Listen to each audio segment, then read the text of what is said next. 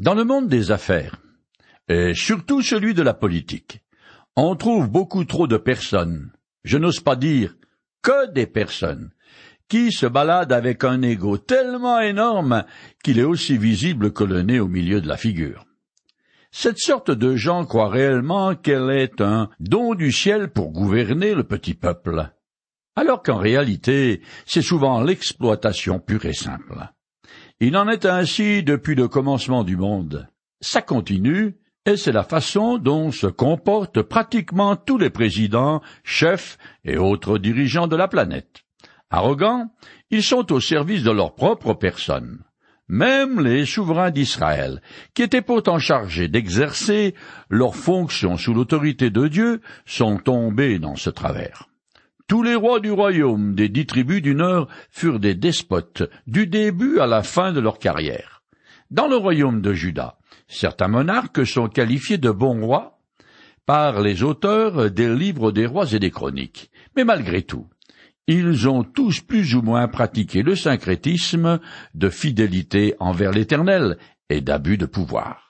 Pourtant, selon l'enseignement des textes sacrés, l'humilité est une vertu que Dieu apprécie particulièrement beaucoup. L'apôtre Paul, un homme brillant à tous les niveaux, et qui aurait eu de bonnes raisons de se faire mousser, nous donne au contraire une leçon sur ce que veut dire être soumis à Dieu.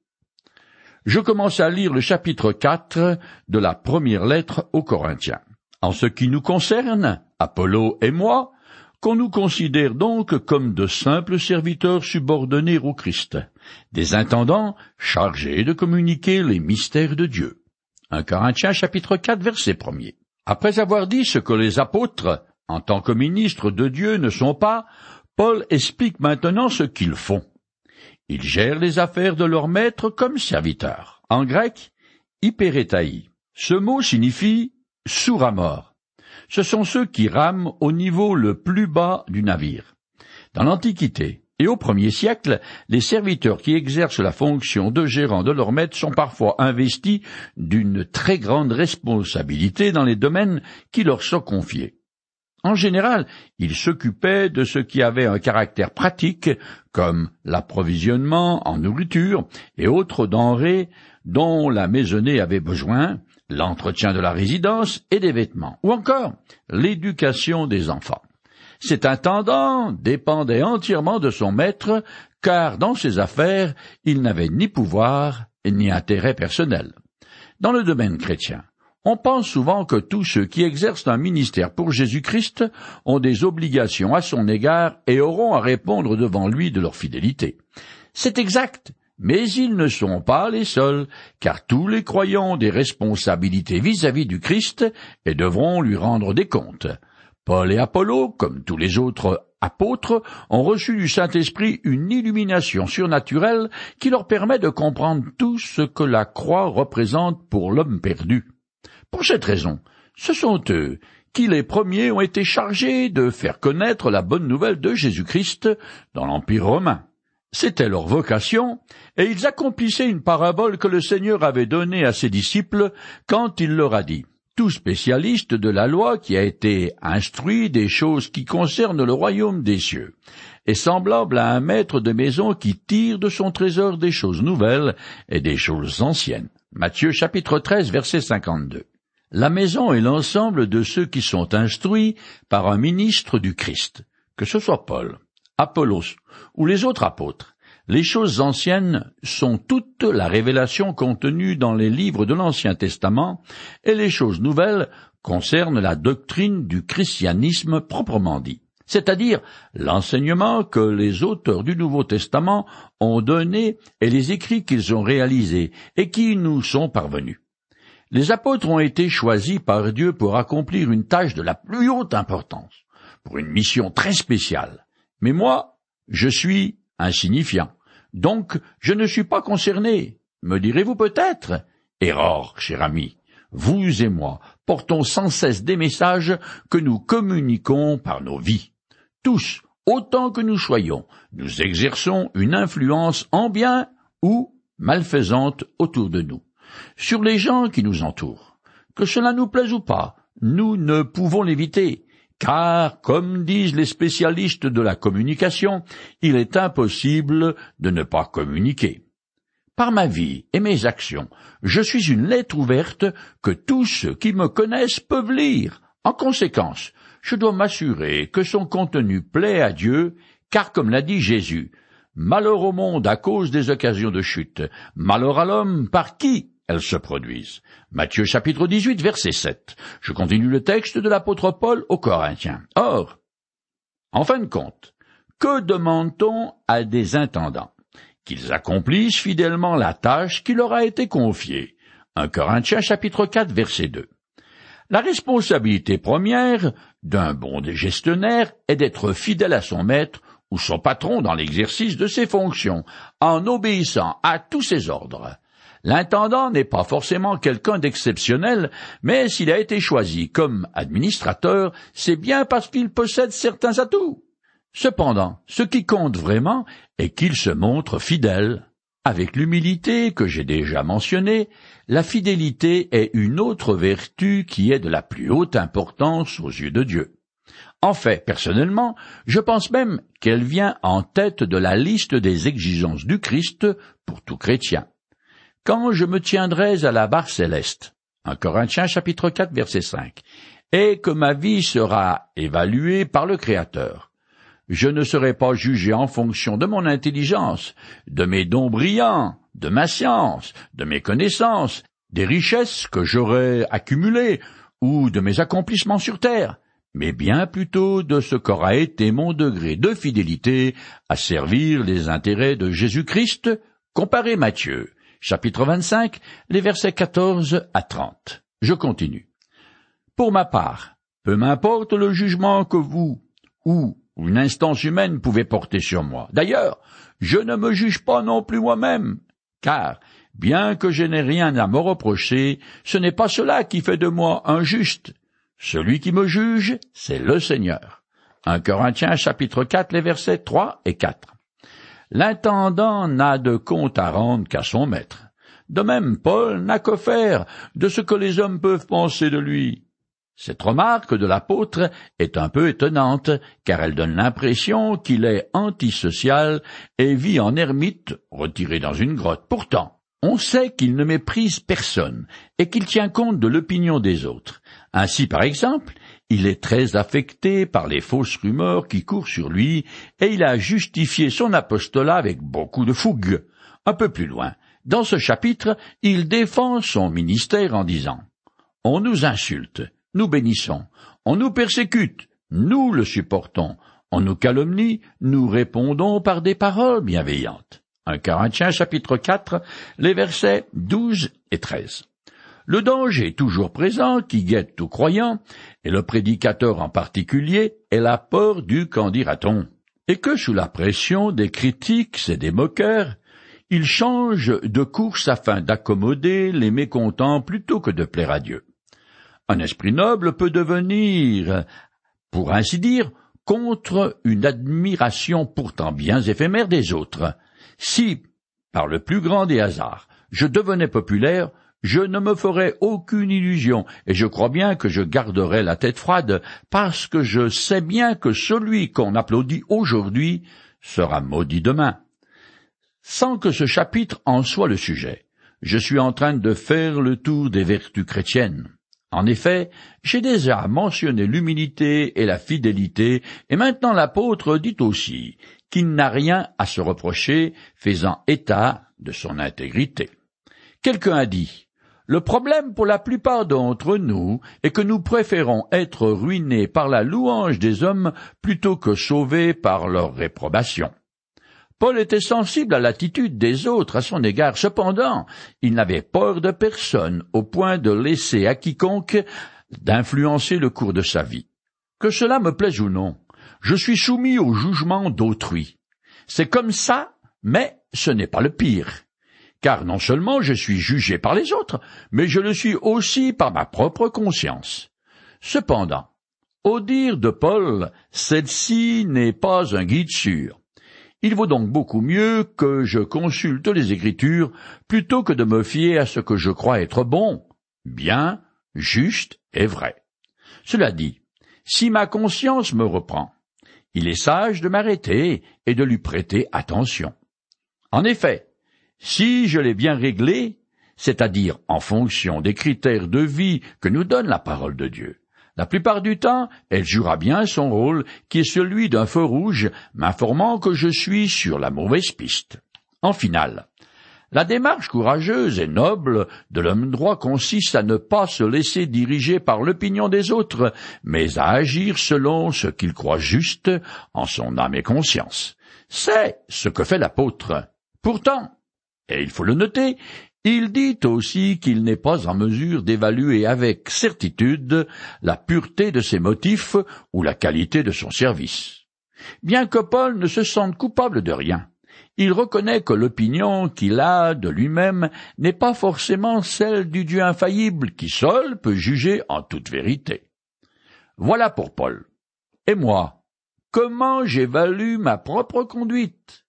Chacun trouve midi à sa porte, comme on dit, et je peux facilement me tromper moi-même parce que je suis faillible et sujet à l'erreur. Étant donné que ma vision des choses est obscurcie par le péché et par tous mes innombrables travers, imperfections, insuffisances et mes déficits, je suis tout à fait incapable d'évaluer correctement même mes propres réalisations. Et si j'essaie de le faire, je risque de tomber dans un travers ou dans un autre, soit une fausse exaltation de moi-même, soit la dépression. Au final, ce qui compte, c'est le jugement que Dieu porte sur moi et celui qu'il passera sur ma vie au grand jour des rétributions. C'est devant la Cour suprême ultime et absolue que je devrais comparaître pour être jugé et mes œuvres pesées. Dans sa seconde lettre aux Corinthiens, l'apôtre Paul écrit Il nous faut tous comparaître devant le tribunal de Christ, afin que chacun reçoive selon le bien ou le mal qu'il aura fait, étant dans son corps. De Corinthiens chapitre 5 verset 10. Ce jugement, à venir, ne portera pas sur mes fautes, aussi nombreuses soient-elles, puisque Jésus les a déjà portées sur la croix du calvaire et expiées. Maintenant, que justice est faite, Dieu ne s'en souvient plus. Devant ce tribunal, Dieu évaluera ma fidélité et je serai récompensé si en bon intendant j'ai géré correctement tout ce que le Maître m'a donné sur la terre, mon corps, mon temps, mes moyens, mes talents, mes relations et toutes mes ressources, quelles qu'elles soient. En fin de compte, c'est logique que, puisqu'en moi-même je ne possède strictement rien, je suis venu au monde nu comme un verre, et je finirai en poussière. Tout ce que je suis et tout ce que je possède, selon des critères humains, m'a été donné par la vie et donc par Dieu. Je continue maintenant le texte. Ne jugez donc pas avant le temps. Attendez que le Seigneur revienne. Il mettra en lumière tout ce qui est caché dans les ténèbres, et il dévoilera les intentions véritables qui animent les cœurs. Alors chacun recevra de Dieu la louange qui lui revient. 1 Corinthiens chapitre 4 verset 5.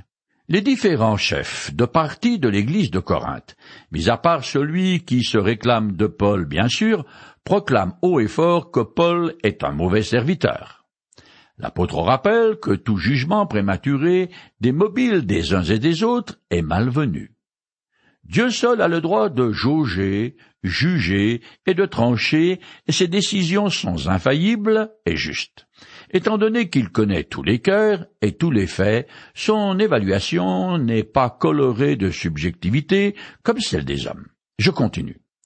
Frères, je viens d'employer diverses images à propos d'Apollos et de moi pour que vous appreniez à notre sujet à appliquer cette règle.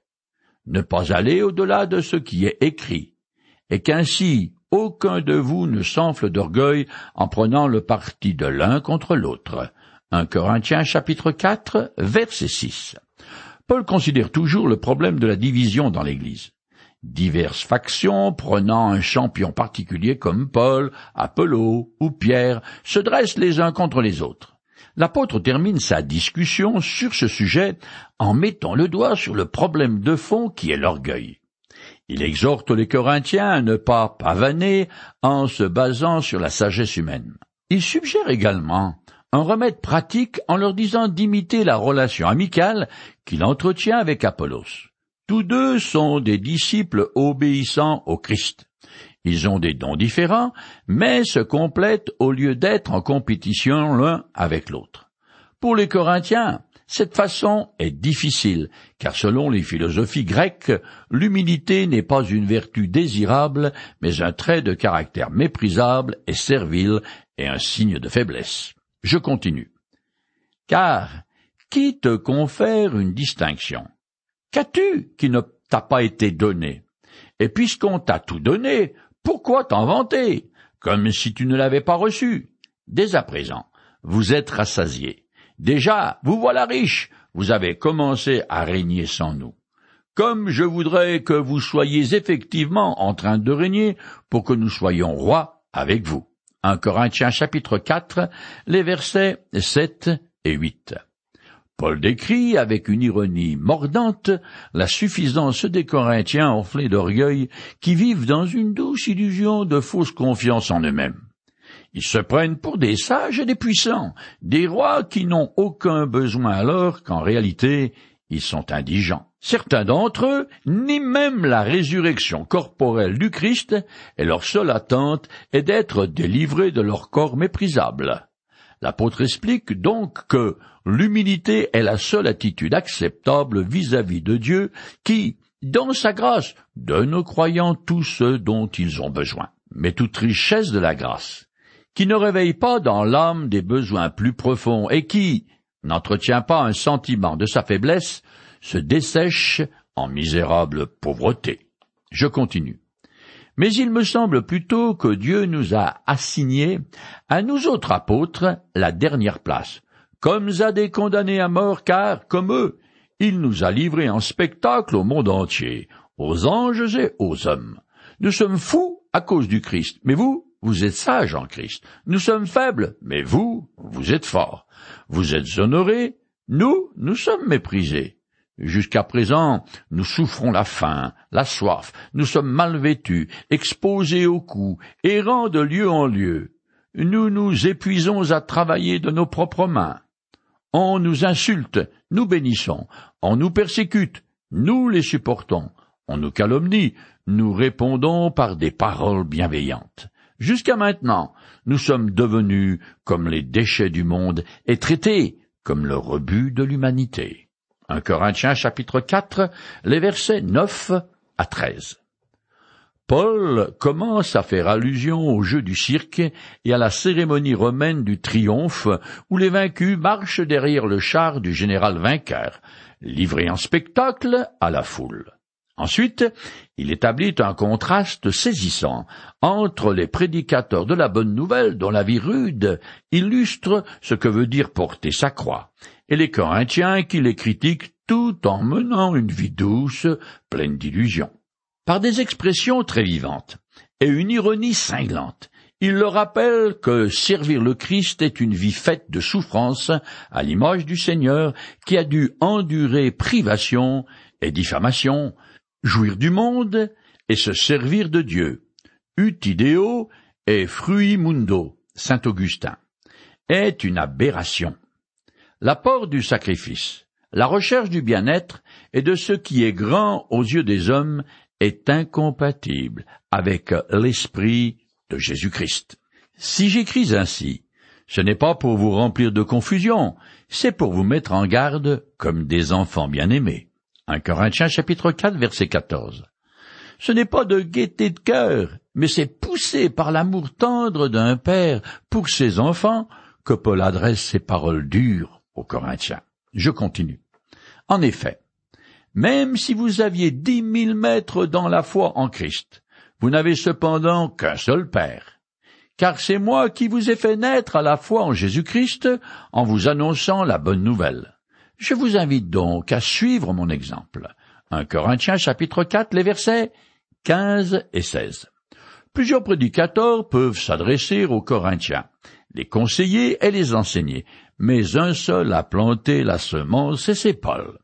Il a établi cette Église, et il est le père spirituel d'un grand nombre de ses membres. Ayant vraiment leur intérêt à cœur, Paul veut ramener à la consécration à Jésus-Christ ceux qui s'en sont écartés. Je continue. C'est dans cette intention que je vous ai envoyé Timothée, mon fils bien-aimé et fidèle dans le Seigneur. Il vous rappellera les principes de vie chrétienne qui sont les miens, tels que je les enseigne partout dans toutes les églises. 1 Corinthiens chapitre 4, les versets 17. Sachant très bien que certains Corinthiens rejettent son autorité. Et, conscient des tensions qui existent entre eux et lui-même, Paul leur envoie Timothée, son cher compagnon d'œuvre, afin de leur rappeler son enseignement, sa foi et sa façon de vivre consacrée. Je continue. Pensant que désormais je ne reviendrai plus chez vous, certains se sont mis à jouer les importants. Mais, si le Seigneur le veut, j'irai très prochainement vous voir, et alors je me rendrai compte, non pas des beaux discours que ces prétentieux peuvent tenir, mais de ce dont ils sont capables. Car le règne de Dieu ne consiste pas en paroles, mais en puissance. Que préférez-vous? Que je vienne chez vous avec un bâton ou avec un esprit d'amour et de douceur? 1 Corinthiens chapitre 4, les versets 18 à 21. Paul s'adresse plus particulièrement aux chefs de partis enflés d'orgueil, qui sont aussi la cause des problèmes de division dans l'Église. Ces méchants hommes prétendent posséder la sagesse et se permettent de critiquer l'apôtre, remettant en cause son autorité. Ils ont même répandu le bruit qu'il craint de paraître en personne dans l'Église et qu'il préfère écrire.